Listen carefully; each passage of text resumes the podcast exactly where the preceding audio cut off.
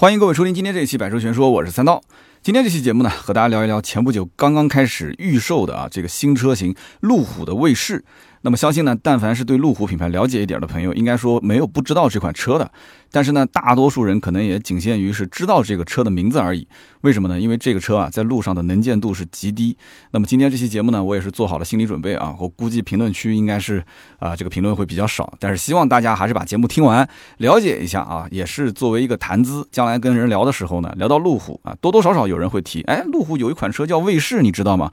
啊，不要到时候提到这个车啊，卫士啊，我不是很清楚，那就有一点尴尬了啊。这个车子呢，二零零四年的时候，其实曾经官方引入到国内啊，有卖过一段时间。但是呢，很快那车子呢价格有点高，然后呢，这个能接受的人群也比较少，真正的车迷也会通过自己其他的一些渠道来进行购买。那么后面呢，官方也就不引入了，那么车迷也就只有通过平行进口的形式来进行购买。那么一台这个以前的老款的路虎的卫士，如果你要在路上发现啊，停在路边的话。不懂车的人可能看到这个车，以为啊就是一辆啊破旧的老款的吉普车。那么很多人要看那个车的造型啊，你要是估个价的话，你要不看那个路虎的标，估计也就值个十几二十万吧。啊，如果加上一个路虎的标，我估计很多人也就以为是个三十来万、四十万的车吧。但是当年这个路虎的卫士啊，它的引入到国内的价格是八十到一百二十万，所以这个价位，我相信要是说出来的话，很多人会肯定很吃惊啊，这眼前这车有一百万吗？啊，它怎么会值一百万呢？很多人肯定会有这样一个想法啊。那么现在的新卫士上了以后呢，如果大家在网上能看到图片、看到视频的话，那多多少少可能会觉得，嗯，那这个车子倒像是一个差不多八十万、一百万的啊一台这个路虎啊，很多人会是这么认为。那为什么会有这样的一个反差呢？今天这期节目可以跟大家好好聊一聊，这个新卫士上了之后，到底对于路虎这个品牌会有一些什么样的变化？那么路虎的车迷又是怎么想的呢？啊，今天我们可以聊一聊这个话题，我觉得很有意思啊。那么以前如果是通过平行进口买到这个车的人，他们可能会想，就是说这车呢又没有什么质保，对吧？那么很多身边的朋友又会讲说啊，你怎么买一个路虎啊，对吧？这路虎是不是经常会出问题？要不要去修？那么对于资深车迷来讲，这些根本就不是个问题啊，因为资深车迷他是抱着这种收藏的态度去买的，而且。话又说回来了，如果真的买一辆路虎卫士啊，开到这个今天这个时间点，你要说从来没修过，那你估计要怀疑自己买的是不是个假卫士啊。所以呢，资深车迷他会不会去买这个车？然后呢，这个车子到底是针对哪些人群？这个车子现在从二零一六年停产，一直停到今年，都过四年的时间，为什么要复产？那么复产之后，它所带来的实际的意义啊，实际的价值，真的是为了跑量吗？是为了让更多的人去买它、去用它，还是说它是为了让路虎的品牌啊，又重新回到一个什么样的高度？那今天节目我们可以好好的聊一聊，说说我的一些观点啊。那么要说国内的这个路虎的资深车迷的话，我相信啊，在圈内应该有一个人，很多人是知道他的大名的，这个人叫做韩月啊。我曾经在节目里面也说过，韩月真的是一个大神啊，一九七四年出生，大我十岁，曾经有幸啊参加活动也见过啊，那么呃也打过招呼，但是我认识他，他不一定认识我啊。我曾经参加过路虎的一些活动，那么韩月也是这个路虎可以说是 VVVIP 的这样的一个，算是媒体老师，也可以算是这个他们的一个代言人吧。其实代言人这个可能有点夸张了啊，但是你会发现韩越很多的一些活动跟两个品牌是息息相关的，一个就是路虎，一个就是宝马。那么韩老师呢，他本身也是一个车手啊，拿过很多的拉力赛的冠军。那么他曾经也干过几件事情啊，保持了好几项的吉利斯的记录。那么其中一项就是侧方位漂移停车的吉利斯记录的保持者，就是啪一个漂移直接停进车位。那么有人讲说这有什么了不起的？我也能是吧？我也可以，我也会哈。但是人家停进去之后，量一下前车跟后车的距离。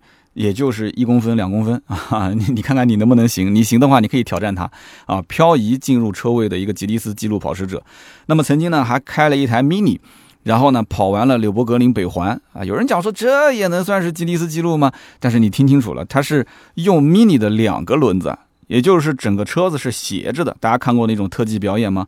它是车身斜着的，只用两个轮子，而且车身一旦斜过来的话，轮子还不是完全着地的啊，它只是用轮胎的一点点的接触地面的面积，这样子一直开一直开，速度肯定是很慢的嘛。但是它跑完了柳伯格林的北环，也是创造了一个吉尼斯纪录啊。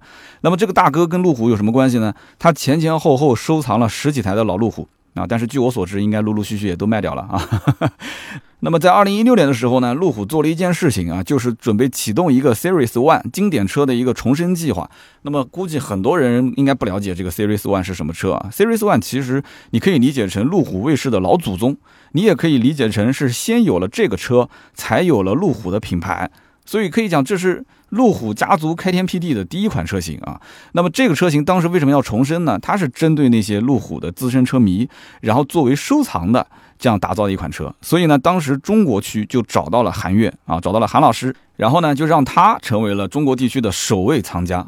啊，那么这台车现在是不是还在韩老师家的车库呢？这就不得而知了。那我们的听友当中肯定有很多人，应该也是汽车媒体啊，大家也可以去证实一下。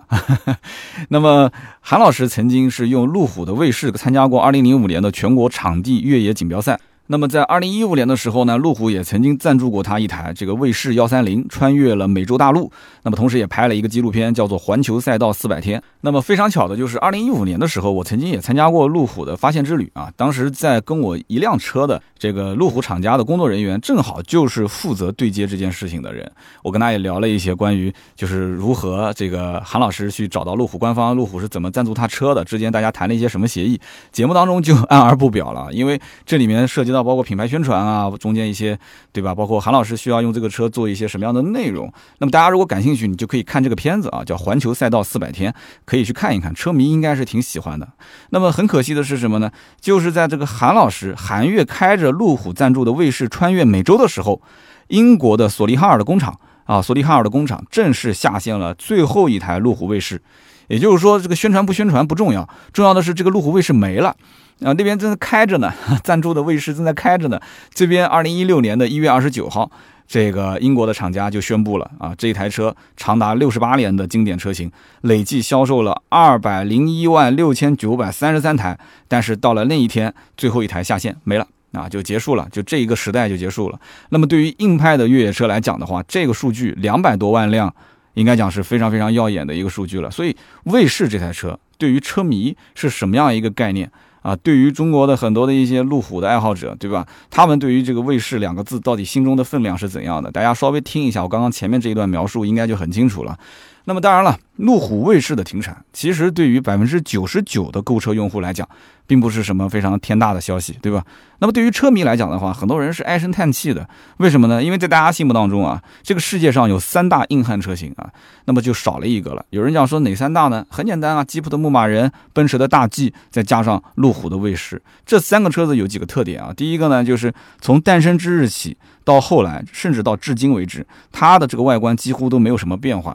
那么另外一点呢，就是大家都知道，就之前啊，这三个车都是三把锁，对吧？然后呢，越野性能特别的彪悍，那么生下来就是为了去。应对那些烂路的，就是为了让你去豁车啊，就是跋山涉水的啊，去开到那些没有人能去到的地方。但是呢，你看到现在的新的卫士，你会发现很多人在骂，为什么要骂呢？就是因为它失去了它之前最精髓的那几样东西。那首先三把锁没了，对吧？但是你要选装它还是有的，但是选装和你标配，这心理上其实还是有差距的。那么时隔四年啊，二零一六年停产，到今年二零二零年的六月十六号。对吧？路虎卫士又杀回来，又重新上市。那车迷的反响是两种观点。那么第一种观点呢，就是说，啊，有人拍手叫好，大家说，哎，这个车子看起来比以前帅气很多，对吧？豪华感、科技感各方面都提升了，对不对？越野性能虽然是有些退步，但是呢。毕竟现在这个年代跟以前是不一样了啊！大家觉得说你走豪华路线、科技路线这是对的，肯定能吸收更多的一些粉丝进来啊，能够让更多的人愿意买单。所以这个越野性能适当的倒退一点点还是可以接受的啊，增加了更多的这种多场合下的一种舒适性的驾驶体验，对吧？那么骂的这些粉丝是怎么骂的呢？他们说：“哎呀，你看啊，这个连非承载式车身这个最典型、最标杆的一个硬派越野车具备的东西都没有了。”对吧？之前的发现四转发现五的时候，那么当时非承载式车身转成承载式车身被骂成什么样子，对不对？最后那个销量惨淡成什么样子？到现在为止，发现四在二手车市场上的保值率那么高，发现五新车都卖不出去，对吧？这个亏你还吃的不够吗？你为什么这次的这个连卫士都变成了承载式车身？你是怎么想的，对吧？就变成了一个城市的 SUV 了，你偏要说它是硬派越野车，我不服，我不信。所以就很多的粉丝就在网上骂，你知道吗？那么整个车内呢？现在网上有一个词很有意思，叫野豪啊，越野的野，野豪豪华的豪，叫野豪。说这个车内现在搞的就是野豪野豪的，这个野豪有什么意义呢？对吧？那野豪不纯粹啊，你可以适当的有一点豪华，但是玩纯粹的硬派越野要的不是这种豪华感，对不对？虽然说奔驰大 G 现在也是跟以前比啊豪华了一些，但是。看上去还是有那么一点粗犷的感觉。你现在整个的路虎卫士拉开车门进去之后，这种粗犷的感觉几乎就没了嘛，就剩下来就是豪，对吧？所以野豪嘛。那么因此呢，大家就有点反感啊，有一点不太认可，就是现在的新卫士的这样的一个造型，这样的一个变化。其实从我个人角度来讲啊，就这个卫士为什么会这么变？说白了，他其实知道自己这个车子的牌子，就这个两个字“卫士”。是很值钱的，但是至于是不是要去把以前的经典承载下来，然后呢，去坚持以前的那种什么硬派越野、很纯粹的这样的一个驾驶体验，这样的一种感觉，我觉得他其实已经不妥协了。他现在要的是什么呢？就是消费者想要什么，你喜欢什么啊？全液晶仪表啊，空气悬挂啊，对不对？车内的舒适感、豪华感、科技感，那我就都给你。那么至于那些。有情怀的人，你怎么骂？你骂多了，你也不会去付钱，对不对？所以这里面就存在这个点，我就说几个实际的案案例给大家听一听，大家就知道了啊。就是不管车迷喜不喜欢这台车子造出来，在我看来，它就是服务一小众的客户，对不对？你说车迷是什么？车迷就只是付出情怀，他不付钱。那么客户是什么？客户可以没有情怀，但是他会去付钱，是不是这个概念？所以我身边就有两位是非常典型的，就是考虑买这个车的客户。那么也是这个车最近刚上，六月份刚上，然后他们才开始打电话问我，之前根本就没有看这个车。那么我们跟大家讲一讲这两个人的故事，很有意思啊。其中一位呢是去年年底就一直想换车。然后呢，预算呢是一百万朝上，两百万朝下。从揽胜看到叉七啊，之前还问我 L X 五七零，我说这车现在买不到了啊。他当时还有一点遗憾，要真能买得到，让他加价，他肯定又不买，对不对啊？就怎么买不到了？我说没事，平行进口车还是能拿到的啊。那我不要平行进口车，我说那中规也没有，哎，太遗憾了。然后呢，从领航员又看到凯雷德，看了已经大半年了啊，从去年一直看到今年上半年，一直没下手。然后呢，看着自己也晕了，也不知道自己现在要买什么车了，对吧？他就问我，他说为什么我现在看什么车都没有那种心动的感觉呢？然后我就说，因为你现在买什么车啊，都太容易了，对吧？你们家的埃尔法加价买的，迈巴赫的就奔驰 S 迈巴赫也是加价买的，都加了几十万，对不对？所以我就怀疑这个兄弟他的潜意识里面，那就是不加价就不是好车。所以呢，当时这个奔驰大 G 上市的时候，我一直鼓动他去买。然后呢，鼓动鼓动，他这边就很纠结，一直在纠结。哎，结果呢，他弟弟就买了这个车啊，买了奔驰大 G。然后他一看弟弟买了，他又不愿意买同款。那么他当时犹豫的原因是什么？就是加钱，加的太凶了。那车子当时一直加价，一开始是三十多万、四十多万，一直在往上涨。现在的奔驰大 G 的行情是加六十万啊，是含一个消费税在这里面，加六十万，你想这是什么个概念？他当时说什么人啊，这人傻钱多去买这车啊，结果他弟弟刷卡就把车给提回来了，那搞得他就很郁闷啊，他就说那我就不买了，对不对？我肯定不买同款。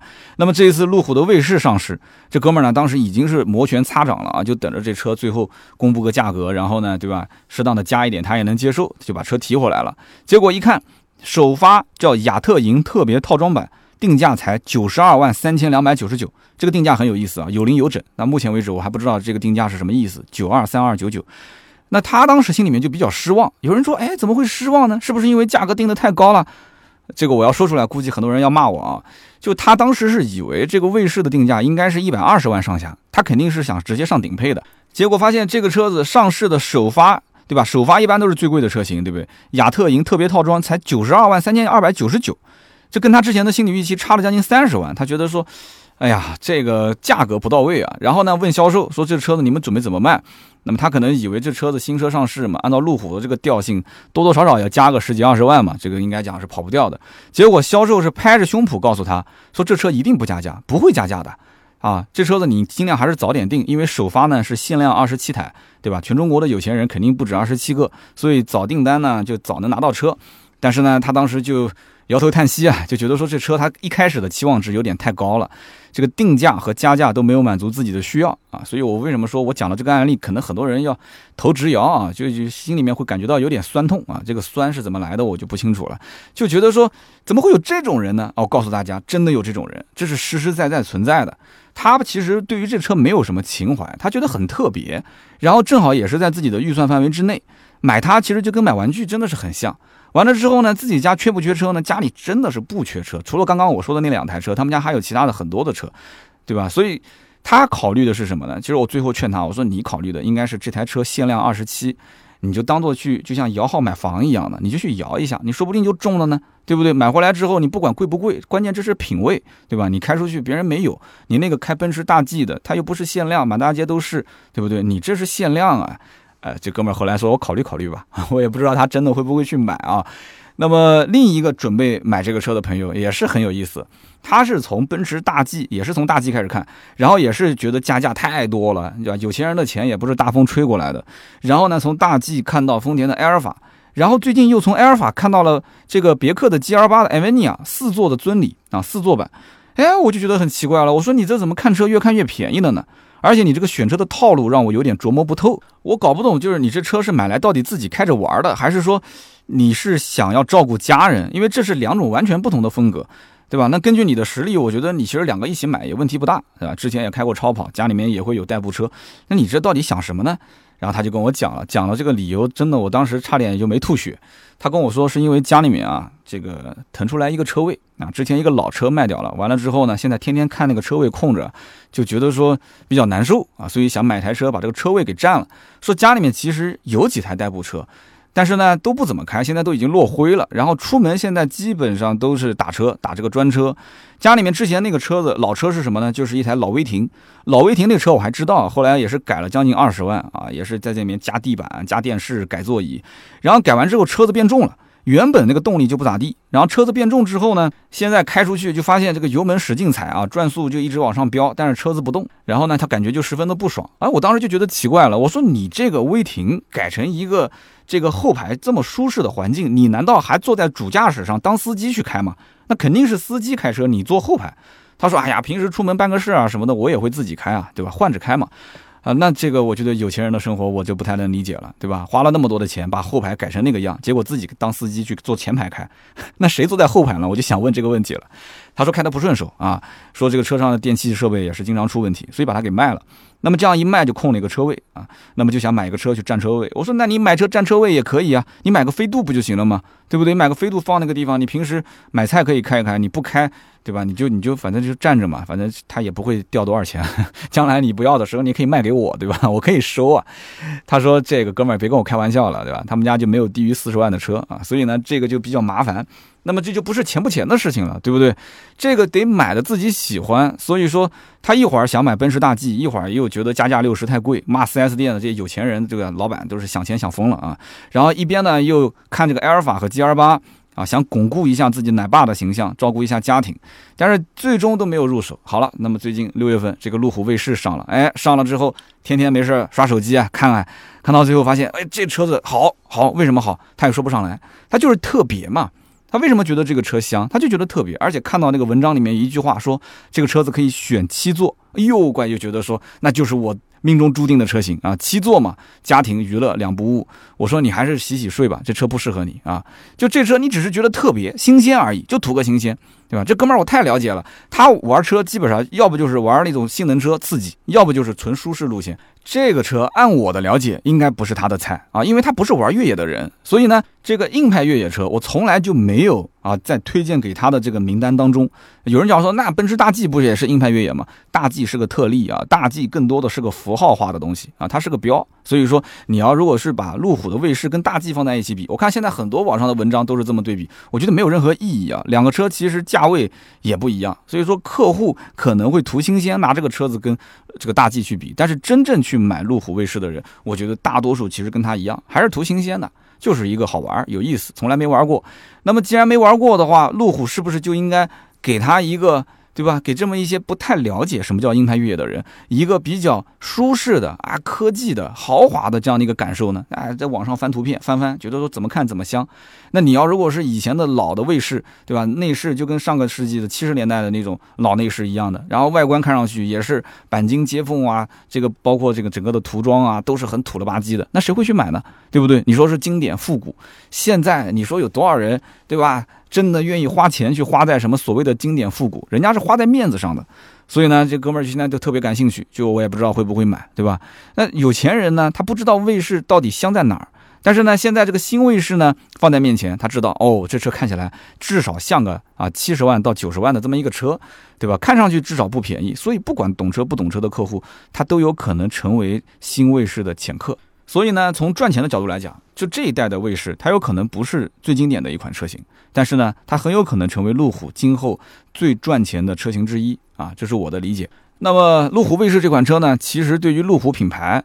以及目前路虎这个品牌的主人，也就是印度的塔塔集团来讲，都可以说是一个十分关键的啊一个明星车型。那倒不是说这款车子卖了多少台车能挣多少钱，对这个品牌和公司来讲有多大的意义，不是这样的，而是它本身就是这个品牌的一个精神图腾。对于路虎品牌来讲，这款车就是当年路虎这个牌子的，对吧？诞生的一个源头。而且是路虎所谓的越野这种精神的一个一个一个浓缩吧，或者说是一个现象化的这样的一个产品啊，它是一种延续。所以，我们前面提到的这个 Series One，对吧？这一款车型，它其实不仅仅是路虎卫士的祖师爷，它也是路虎品牌的一个首款车型。而且在很长时间内，它都是路虎这个品牌旗下唯一的一款车。那么这台车有了它之后，有了路虎的品牌之后，才慢慢的发展了有揽胜系列，慢慢的发展了有发现系列。大家去这么理解就 OK 了。所以说这台车子啊，这台路虎的卫士，你要往上去讲的话，它是有很多的历史和故事是可以追溯的。现在的新品牌或者说是新车型，为什么很多人说好好好，但是不买？其实就是没有那么多故事可以讲，没有那么多的一些所谓的文化的沉淀嘛。那么我们就好好聊一聊这个叫 Series One 的这个当时路虎的可以说是开山鼻祖的车型啊。这款车其实是逆向研发威利斯 MB。那么威利斯，我估计应该大家都听过吧？只要是提到威利斯，应该就又跳到另外一个品牌，就是吉普，对吧？吉普那个品牌上去了，对吧？它是吉普车的早年的一个原型。那么当年的罗孚公司其实就是逆向研发威利斯 MB，然后呢，再用自己罗孚公司的一些老车的零部件拼凑上去，组成了这样的一款 Series One。所以说啊，再怎么牛叉的厂商，你回头看一看他之前的这个发家史啊、成长历史，他也有过逆向研发，逆向研发不丢人。啊，关键是你立完之后，你还要立多久？你要如果说投个十年二十年你立项，你最后呢，你这个品牌已经三十年啊四十年的历史了，你还立项，那这个就说不过去了。所以中国企业现在。就是汽车企业的成长历程还是比较短的啊。刚开始九几年的时候开始陆陆续续的有一些民营的汽车厂，那么到现在为止其实也就二十年的时间。那么通过立项，现在也是在吸收消化一些国外的相关的技术，所以要给大家一些时间，不要上来就喷嘛，对不对？那么这台叫做 Series One 的车诞生之后，它的定位是什么呢？其实就是一台农用的越野车啊，你没有听错，不是什么高端的豪华的一些车型，它就是农用的越野车。那么这个车子呢，当时在田野间啊用的非常常好啊，就是奔走相告，说这车子啊又耐用啊又好开，动力又强。那么之后呢，英国的军队、医疗、基建等等行业都开始陆陆续续的引入这款车型啊。那么这个车呢，在那个年代啊，就民间老百姓就很熟悉了。那么直到后来，英国王室开始用 Series Two，也就是二代产品做它的检阅车，哇，一下子就成名了嘛。那么不管是国内还是国外，很多人就知道了这款车型。那么一直到了一九九零年的时候，路虎的这个品牌旗下已经有了两大系列了，一个是 Range Rover，也就是揽胜系列，还有一个是 Discovery，也就是发现系列。那么这个叫做。Series One、Series Two 的这个车，它到底归入哪个系列呢？感觉归哪个都不合适，所以它就单独开辟了一个分类，叫做 Defender，也就是卫士啊。所以卫士也不是什么系列，就是这一款车。所以路虎现在到今天为止就是三大系列，对吧？发现系列、揽胜系列和卫士。所以说，路虎卫士这款车对于路虎品牌来讲，它可以停产，但是绝对不能消失。只要路虎还有一口气，这款车就必须要延续。这是祖师爷传下来的手艺啊！就算大家说吐槽啊，这路虎是不是开出去经常要修修补补，这个不重要啊，这些对吧？杂音不影响它的销量，为什么？因为它销量本来就不高，它只是服务小众人群。那些什么在意修修补补的，自然不会去看，对吧？看上的早就做好了心理准备啊，随时随地就进修理厂，无所谓。你说真的一点毛病没有，那不叫路虎卫士啊。所以买这台车的乐趣就包含在修理厂修车的过程。所以你看，对于很多的越野车迷来讲，对吧？不都是说嘛，花个几十万买个越野车，再准备几十万去修车嘛，那就是一个乐趣嘛。修理厂才是一个男人，对吧？去越野、去战斗过之后应该去到的地方，哎，所以说想要去越野的兄弟们，你这样去理解那就对了啊。那么路虎卫士对于目前的印度塔塔集团来讲，它又意味着什么呢？我可以这么讲，它是对于这个集团公司来讲啊，它的至少是汽车事业来讲是非常非常重要的一个明星车型。为什么这么理解？因为这款车的诞生就是现在的新卫士啊，二零二零年六月份上市，它的诞生至少可以证明几点。首先，路虎这个品牌在塔塔集团的手底下，它是有发展有进步的，对不对？你看啊，新卫士上了，对吧？外观内饰大改啊，很多的一些新科技、新技术全部用上去了。那我塔塔集团是在为这个品牌做贡献的啊。那么其次，虽然捷豹路虎从二零零八年被塔塔收完之后，它从豪华车的排行榜第四位。对吧？一直跌到现在都已经是快垫底了，那么每一年亏损都是上百亿的人民币啊，对吧？今年呢，我看今年一季度的时候亏损已经是四十多个亿人民币了，但是塔塔仍然是舍不得丢掉捷豹路虎这个牌子，为什么？因为放弃捷豹路虎，塔塔的整个的汽车产业一文不值。你想想看，你能说出来塔塔集团有什么拿得出手的车吗？对吧？你几乎说不出来。所以说，捷豹路虎对于塔塔集团来讲，它就是个门面。我之前还查了一下啊，就是目前最新的世界车企五百强，塔塔集团它也就能排到二百三十二位。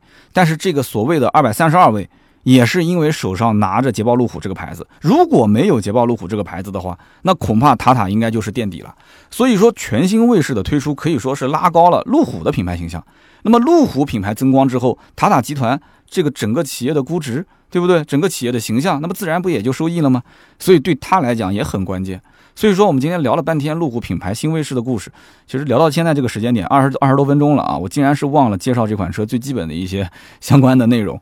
其实啊，潜意识里面我也知道，今天的听友大家其实就想听个故事，百分之九十九的听友应该是啊，不会是路虎卫士的潜在客户吧？哎呦，这个有人讲说三刀你说错了，我就准备买啊，那是土豪，可以留个言，我送你一瓶芥末绿，好吧？呃，你不要装啊，我要看你的订单再送啊。但没有关系啊，谁没几个有钱的朋友嘛，对吧？咱们还是介绍一下这款车，毕竟这个有的时候啊，有钱的能买得起的朋友，他不一定有时间深入的去了解这款车，但是呢，他们会去靠身边那些特别懂车又买不起的朋友来给他进行介绍，哎，所以以下的内容还是比较关键的啊。那么路虎的卫士最早上市不是在中国，而是在大本营的英国，就是新款的卫士啊，是今年的二月份。那么大家如果回想一下，今年二月份发生什么事情呢？那就是国内的疫情大爆发，对吧？那么路虎的卫士在英国发售，所以这个消息在国内就。那整个的版面全都是疫情的事情，那就没人关心这个新车上市了。那么在英国发售呢，是推了三个配置啊，一个是卫士九零、卫士九零商用和卫士幺幺零。这个九零和幺幺零呢，你可以理解为短轴版和长轴版的概念啊。那么这第一波的国外的上市的信息，在国内呢可以说是偃旗息鼓啊，基本上就没什么人知道。那么按照计划呢，路虎的卫士要在下一波推广是利用就是新年上映的新电影。零零七无暇赴死这样一部电影去啊，在当中出演反派角色的一个座驾，结果呢又是欧洲的疫情开始啊蔓延，然后呢电影就开始推迟，推迟到今年的十一月份上映。所以说这个就没办法了，对吧？两波宣传都是没怎么起来。那么为了配合新车推广，所以只好是剪了一个一分钟的宣传片，开始在网上进行发布啊。我相信很多人应该也看过那个宣传片，就是一上来一个路虎卫士从一个坡上直接飞了出去啊，然后就几台车互相追逐啊，那个场面看上去还是挺热血的啊。就这个广告片，应该讲也是起到了很大的作用，就让国内的车迷开始发现，哟。这个新卫士马上要上了嘛？啊，开始在网上找相关的信息啊，发现哦呦，怪国内好像马上很快要推广了。那么在中国市场呢，原计划是四月份北京车展上市，结果呢，大家都知道的，因为疫情的原因啊，北京车展是延期到了九月二十六号。那么路虎当时是觉得等不到九月份上市，所以又选择了七月二十四号。那么也就是在这个成都车展上啊正式上市。那么我相信到了七月份的时候，应该讲这个卫士的宣传肯定又是铺天盖地的啊。这还没完啊！这车呢，因为国内已经有消息放出来了，所以呢，当时路虎官方是希望啊，这个北京的疫情控制之后呢，做一场这个小型的预售会。当时定在六月十六号，北京的 SKP 做预售嘛。结果好巧不巧啊，六月份又出现了第二波的疫情，所以呢，这个六月十六号的预售只能是放到了线上啊。那么也就是大家看到的之前的那个首发版本，对吧？在线上进行了发布。所以说，这个路虎的卫士应该讲在中国的销售。今年可以说是开局不利啊，在全球来讲，应该讲也受了非常大的影响。那么这个预售的消息放出来之后呢，路虎卫士的车迷肯定是热情非常的高涨，对吧？那么我问了很多家的路虎的 4S 店，我说，哎，你们这个卫士这款车接到订单了吗？人家说接了，很多店都有订单啊。问了好几家，那有的甚至五张订单、四张订单，少一点的一张订单、两张订单。然后呢，他们现在订车都是原价订车，不加钱，也不优惠。那么首发版本的价格呢，肯定是偏高的，所以很多人是想等后期的这个长轴版或者是这个啊短轴版的卫士，长轴卫士幺幺零嘛，预售现在价格有七十九到九十九，短轴版本九零的这个价格呢，成都车展会正式公布啊，可能会更低一些。所以说，4S 店是鼓励客户是先交钱后选车。反正呢，你只要是卫士的死忠粉啊，你也不可能出门左转去看别家店。那么这个车子短时间之内也不可能出现让价，对吧？不加价就不错了。所以你就不要想了，早定早提。好，那么很多人就早早的把定金就给交了。那么这台车到底哪里吸引人呢？我觉得其实对于大多数人而言啊，你不去了解啊这个卫士内在的一些功能，你不了解它的一些过往的历史的话，你单纯从这个车本身来看，你只能得出一个结论，就是嗯。这个车子外形确实啊，辨识度很高，很有特色，就仅此而已，没了，跟其他的路虎不太一样，没了。那么这个车子属于什么呢？就是停在任何一个停车场，肯定都是第一眼就能认出来。啊，那么你要如果说是想找车，你不要担心说卫士找不到啊，就哪怕是车再多的停车场，你只要放眼望去，你也不用按那个车灯了，你都能看得到。而且这个回头率肯定是非常的高。这两天呢，这两个兄弟就前面说的想买车又有点纠结的，我跟他说，你现在花多少钱，你之前挑的所有的车，你得不到这台车的回头率，而且不仅仅是今天的回头率，是今后所有的时间，今年、明年、后年、大后年啊，直到你将来要卖它，这车子的回头率一直都会很高，因为这车子很多人没见过。对吧？它本身今后也是走一个小众的路线，也不可能有很多车在路上跑，不会是街车的。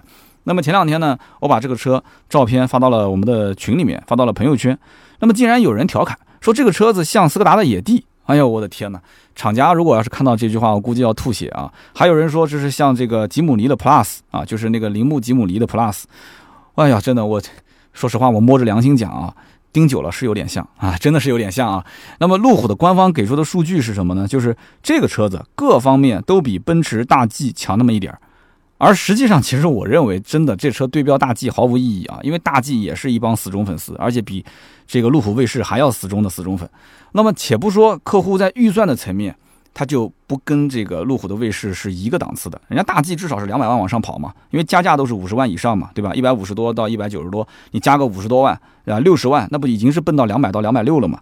那么其次就是人家大 G 是没有妥协，对吧？人家大 G 是非承载式车身加上这个三把锁，然后在这个基础上再把车内的豪华感跟这个科技感提升一下，所以人家愿意加那么几十万去买啊，人家觉得是经典，不仅仅是传承，而且还是有这个迭代，对不对？所以说，路虎卫士啊，其实真的没必要啊，真的没必要跟 G 去进行对拼啊，这个就是没有任何好处。那么现在的卫士其实已经是对于城市代步做了很大程度的妥协，所以它在硬派越野的这个层面上来讲的话，就越野车迷的层面上来讲，打分肯定是下滑非常严重的。但是你要如果又拿它去对标那些豪华的城市 SUV 的话，那花了一百万，你什么车不能买啊？对不对？那除了有那么一点特色以外，还拿什么东西跟其他那些一百万的城市的豪华 SUV 去比呢？所以说这就是比较尴尬的地方，就是在车迷的心中，他想要的是曾经的那个经典的路虎卫士，但是呢，眼前放着这一辆呢是野豪风格的新卫士，就不买吧，又觉得遗憾终身，因为他希望人生这一辈子拥有过一台卫士，但是买了吧，又觉得有点浪费钱。所以这就是很尴尬的一个点。这个新卫士呢，车长啊，就我们讲长轴版啊，车长是五零幺八啊，就车长已经是到五米了，确实很大。宽度呢是一九九六，高度是一九六七，轴距是三零二二，它的轴距有三米。但是你不要观看这个数据啊，这个轴距三米，跟我们理解的说三米轴距，然后坐进去后排哇都可以翘高二郎腿，都可以躺着。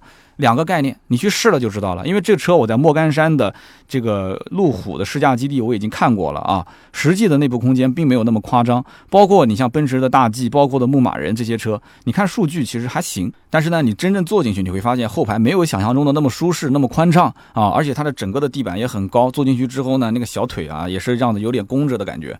那么后排空间一般，舒适度一般。那从气场上来看怎么样呢？其实。气场上来讲的话，三台车各有三台车自己的特点，你不能说哪台比哪一台气场要弱，那每个气场都很强啊，对不对？那只是看哪个车是我的菜，就这么简单。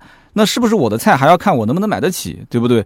就像我前段时间买猪大肠，买那个猪头肉，对不对？那我觉得我的天，那是很香啊。那就会有两种人，第一种人，你再香我都不吃，太恶心了，我不想吃，对不对？但是也会有一种人啊，他会觉得说，哎。这个我特别想吃，但是呢，这是有钱人吃的，这太贵了。那猪大肠就我都吃不起，就是搞了两两两根就已经三十多四十了。所以真的，我拎在路上，我当时腰杆子挺的都挺直的。这车就非常像啊，就非常像。那就是有的人觉得说你再好吃再贵我都不买，那不是我的菜。那好，那跟钱无关。那还有一些人想买，但是呢觉得哇好贵啊，对吧？这个比喻好像是有点不太恰当啊，但是真的有点像。所以说这三款车，你像牧马人啊、卫士啊、奔驰大 G 啊，我觉得正常的一个宣传方式应该是什么？厂家公关公司要聪明一点，应该是互相之间互相捧。因为本身这三个车就没有什么替代性啊，其他的车子也干不倒你们三辆车，对不对？你们三台车子本身价位差别也比较大，它不重叠啊。牧马人是五十万上下。卫士是七十到一百，奔驰大 G 其实加完价之后是两百到两百五啊。那既然不重叠，你肯定是夸夸对方嘛，你夸他，他的公关在夸夸你，这不就好了嘛？但是我发现我搜了很多的一些文章，下面的水军真的特别有意思，也没人问，也没人吵架，结果他在外面就就就下面的跟帖就跟的全都是啊，我们家怎么怎么好，其实跟大 G 比怎么怎么怎么，没没没必要，真没必要，这五毛党啊，我觉得是帮倒忙，真的是帮倒忙。然后下面的这个新卫士啊，全系搭载的这个动力呢是 3.0T 机械增压加涡轮增压双增啊，六缸的发动机加上一个48伏轻混系统，那么这个肯定就是动力、油耗、排放这些东西都要考虑嘛。那么综合的功率是400匹马力，峰值扭矩是550牛米，匹配的是八速手自一体变速箱，这个大家都很熟悉了啊。然后加上一个智能全时四驱系统。那么对于路虎来讲，它的所有的车上是一定要加装全地形反馈系统的。这个像什么呢？我感觉就像这个粽子里面的那块咸肉。就是少了这块咸肉，这个粽子没味儿，对吧？你自己可能还要蘸点糖吃啊。有的人我看还有人蘸酱油，但是呢，你说加上这块咸肉呢，这也就是正常口感，也没什么差别。所以路虎这个车子在很多人的眼中，就是呃豪华品牌当中啊。如果我真的是要有一百万，现在很多人不一定把路虎拉到是第一位，因为路虎现在什么发现运动啊、极光啊，让价都是十多万，打完折的价格也就是三十万上下，三十多一点。所以就就整个的品牌力下拉的，就拉下来非常非常多，让很多人就很纠结，我是不是要花一百多万去买路虎？那么路虎在宣传的过程中呢，又说我们还是很有特点的，对吧？你看我的涉水深度一直都是卖点，对吧？卫士也是一样的，卫士在没有涉水喉的情况下，它的涉水深度可以达到九百毫米。所以说，目前来讲，你从它首发版的这个资料你去看，它配备的很多的一些东西，什么电动铰链、车顶行李架、侧爬梯、二十寸的轮毂、AT 胎、外挂的这些备胎等等。那外观上呢，的确跟其他的车子比差别很大，有自己的一些风格。那么拉开车门进到车内会发现，哎，这豪华感、这个科技感跟老款之间啊，就完全就不可同日而语。但是这个“同日而语”四个字啊，不一定都是褒义词啊，就是你说豪华。科技对于其他的任何品牌来讲，它可能都是加分项，但是对于卫士这个车，它很特别，人家要的其实是粗犷，但是粗的过程中，犷的过程中，你还能让我体现出一些豪华感，所以这就是特别麻烦的一件事情，它很拧巴，非常拧巴，我又要粗又要犷，但是我又要让它体现科技跟豪华，所以这设计师我估计都要疯了啊。那么这个车呢有几个特点啊？如果真的是感兴趣，大家可以去看看，去体验体验，反正买不买无所谓，逛一圈嘛，对吧？一个呢就是它的后排有两个侧窗。有人讲说，那这个后排没车窗，那这这怎么怎么怎么能开呢？是不是跟那个丰田的 CHR 奕泽一样，一个小狗头啊？哎，听我讲完嘛，不是车窗，是侧窗。也就是说，它在后排的窗户和天窗之间这个位置，听清楚了，是后排的侧窗和天窗之间，它会有一个侧窗，一个小窗口。哎，这个非常的特别，你去看一看，这是老卫士最经典的元素，叫阿尔卑斯之光啊，这是延续到了新卫士上，它可以增加车内的一个通透感。对于这个很特别的小车窗，我估计呢，要没了解过这个车的人，男生可能要提出一个疑问啊，就是你好好的一个车顶，开个天窗也就算了，对吧？你两边还开两个小侧窗，那整个的车顶的强度你怎么控制呢？所以这个车子啊，我在看到那个一分钟的宣传短片的时候，其中有一个镜头就是在地上翻滚，啊，我相信用不了多久，它一定会出示一个翻滚测试的相关报告啊，告诉你这两个窗是没有问题的。那么第二个就是女生可能要提意见了，说，哎呀，你看又是天窗又是两边小侧窗，你这会不会把我的皮肤晒黑了？能不能贴一个这个深色的膜啊？啊，那这个至于是你老婆的意见或者他人老婆的意见，你就看你能不能接受了啊。你结果好好的一个窗户贴个深色的膜啊，那就不叫阿尔卑斯之光了，对不对？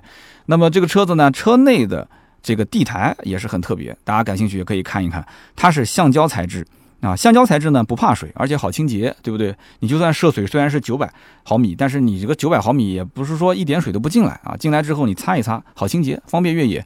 那么车的后备箱呢是八百五十七升，这个后备箱应该讲还是比较可观的，它本来就是像个方盒子嘛，所以它的容积肯定很大。那么座椅放倒之后，一千九百四十六升，所以日常家用啊或者是自驾肯定是够了。那么目前网友吐槽最多的就是这个车子从非承载式车身改成了承载式车身。那么之前我刚刚也讲了，发现四啊换代到发现五的时候，这样一个问题，很多人也骂过。那么大家都已经骂的累了，都不想骂了，粉丝很多都已经失望透顶，都开始粉转黑了。但是路虎的官方解释就是，你不要怕啊，这个呢，目前新卫士呢用的是全新的 D7X 极限全地形平台。那么官方堪称啊，说这个强度是比最先进的非承载式车身还要强度高三倍。那么，并且这个是用了全体车身，所以呢，它是减重的。但是不管怎么减，这个车的整备质量是高达两点五吨。那么你再看看下面的这些配置呢，你就知道这车到底干嘛用的了。那悬挂是前双叉臂后多连杆，而且配备了自适应的空气悬挂系统，而且呢是全时四驱加上双分动箱，配备有中央差速锁，可以去选择后桥的主动式的差速锁，也就是我们讲的三把锁啊，给它都配上。这个里面你要注意啊，这是选装，选装和标配这两个概念。之前的发现五也是选装，所以很多的一些粉丝他是不太能接受的，这是一种心态啊。所以从根本上来讲，路虎的卫士应该讲已经是退出最强硬派越野车的行列了。它现在呢开始走入这个富人代步的工具，兼具个性化的大玩具的行列。所以说这台车注定不再是经典的路虎卫士，但是呢，它说不定是史上最赚钱的路虎卫士车型。毕竟呢，也是没有什么人天天会拿这个车出去豁车，对吧？你再看一看中国的现在目前销售的版本，你看它的配置，又是全景天窗，又是座椅加热，又是三区空调，然后 PM 二点五过滤，就是路虎的厂家生怕是伺候不好中国的车主爸爸们，对不对？所以呢，我最近啊看到很多啊网上关于路虎卫士的文章下面的留言，很多人讲说这车啊价格高，故障多，宣传的再好，大部分人也是买不起的。买得起的人呢，大部分也都担心质量是有问题的，还不如像途乐那样说用低价去换市场，先保销量，然后再稳口碑，渐渐的去做大做强。看到这个留言的时候，我当时就笑了啊，哎，你说。你想想啊，这个丰田和日产对于自家的像陆巡跟途乐的车型来讲，那是亲爹照顾亲儿子。这路虎三天两头换爹，谁会在意所谓的低价换市场这个事情呢？保住销量、稳住口碑这种事情，也都是从长远的战略上去考虑的。那么对于将来早晚会把这个品牌，对吧，给卖掉的公司来讲，他会去想这件事情吗？好吧，大家好好去琢磨琢磨啊，这里面一定要细品。那么改天呢，有机会我们就聊一聊印度塔塔和他们的这个汽车事业，大家呢就清楚这里面到底是怎么回事了。所以好的，以上呢就是今天节目所有的内容，感谢大家的收听和陪伴。那么关于今天我们聊到的这一款小众的路虎卫士啊，估计今天留言区的评论应该是会凉凉了啊。那么还是希望大家呢可以聊一聊自己对硬派越野的看法。那么，在我们的听友当中，是不是有一些人也是希望自己能够拥有一辆硬派越野呢？你是怎么看的啊？那么，对于那些身边开着硬派越野满大街跑的人，他们又是怎么样的一个想法？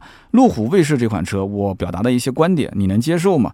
留言评论是对主播最大的支持啊！我也会在评论区抽取三位，赠送价值一百六十八元的芥末绿燃油添加剂一瓶。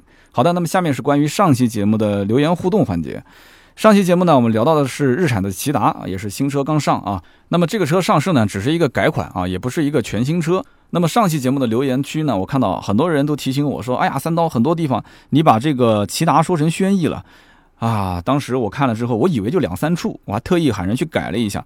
结果后来发现评论区还有人在留言说。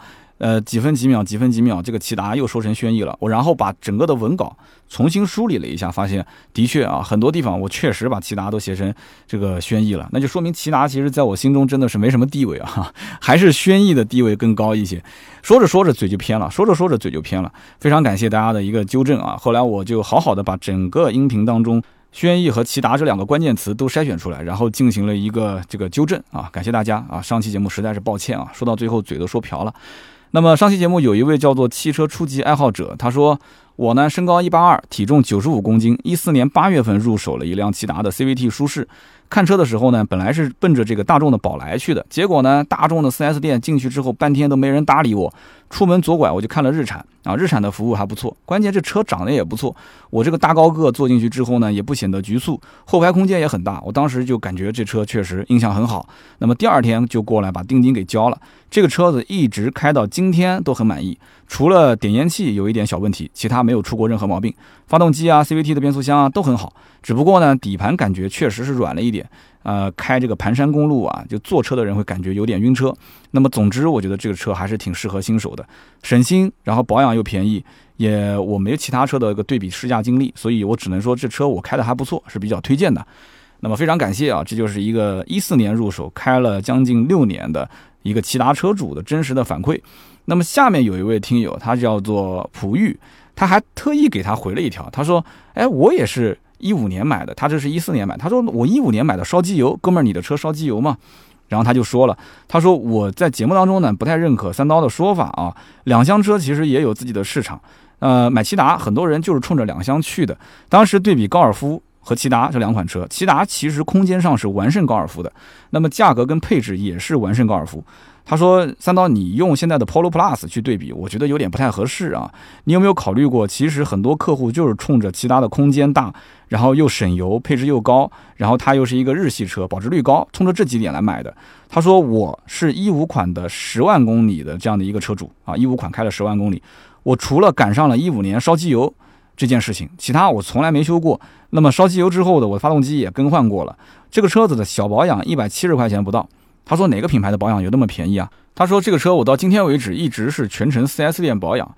那么买这个车子其实就是冲着日系的大两厢去的，保值率也很高，对吧？所以我个人觉得啊，就是他的理解就是买国产 SUV 的人群和买这个骐达的日系大两厢的人群是不太重叠的啊，就是买这个的不会考虑那个。所以呢，他会觉得说骐达唯一的对手就是高尔夫，但是这两个车的性格差别还是很大的。非常感谢啊！其实普玉也是我们的一个老听友了。那么他发表了一下自己的观点啊，我还是比较认可的。但是呢，这个市场啊瞬息万变啊，中国消费者对于大两厢的日系车和对于这个国产 SUV 的这个观点，现在逐渐的还是有一些变化的。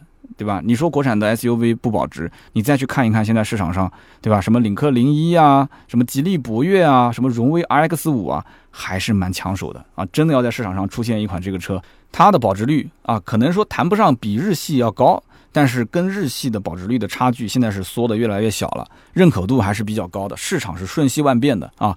那么下面一位听友的名字叫做一瞬间，呃，丁勾八，他说。三刀你好，我是九代雅阁的车主。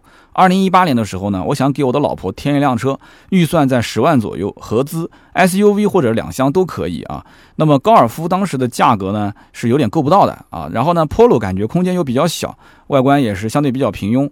那么后来看了丰田的威驰，结果呢这个外形啊不太满意，太小气。后来呢，我就跟我的夫人推荐说买本田的飞度，空间大，保值率高，动力又好。结果去看了一眼这个车，老婆一句话说这胖嘟嘟的，长得像个面包车，难看死了。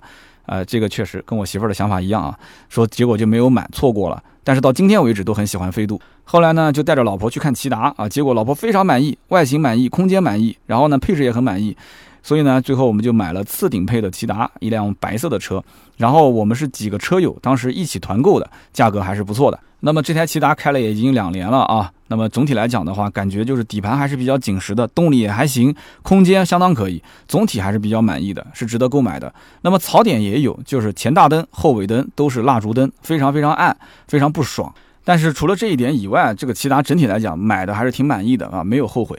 那么以上三位呢，就是上期节目的留言互动啊，抽中的三位听友，那么都是骐达的车主，也可以看得出啊，我们的听友当中真的是日产车主非常多，然后呢，日产其他的车主也很多，就每一次我们聊到日产相关的一些话题的时候，下面的评论还是挺。啊，挺丰富的，而且很多人都说啊，我就是这个车主啊，或者我们家里面人是这个车主啊。日产在中国真的是闷声大发财啊，销量一直都不错，产品呢也没有什么特别让人惊艳的地方，哎，但是呢，价格、配置、空间各方面好像就特别让中国人满意啊，感觉这车子呢没有什么攻击性啊，买回来之后呢，放到家里面当一个家用代步车，感觉也是挺挺憨实的那种感觉啊，我不知道这个词用的准不准啊，就是。反正没有什么存在感，但是呢也不会给你找麻烦的这样的一个品牌。所以说这样的一个骐达，上期节目聊的话题，这三位听友也是尽快啊，可以跟我们的盾牌联系，然后呢加微信四六四幺五二五四，可以领取我们的价值一百六十八元的芥末绿燃油添加剂一瓶。那么也欢迎各位在我们今天节目的下方多多留言互动啊，留言互动是对我最大的支持。这里面呢也给大家做个提醒啊，今天是星期三，明天星期四的中午十二点，那么我会去做一场直播。啊，是中午十二点，我的直播时间已经调整了，在抖音三刀砍车这样的一个抖音号里面做直播，大家如果感兴趣，可以来聊一聊。我会带上一位做了十几年的一个二手车的同行，我们俩一起啊，会跟大家在一起聊一聊新车，现在价格行情也不是很好，那买一些二手车是不是划算？大家如果想评估二手车的价格，想问问新车，想了解了解二手车，明天中午十二点到一点吧，可能会聊到一点半的样子，大家都可以到直播间来互动。好的，那么今天这期节目就到这里。感谢大家的收听，我们下期接着聊，拜拜。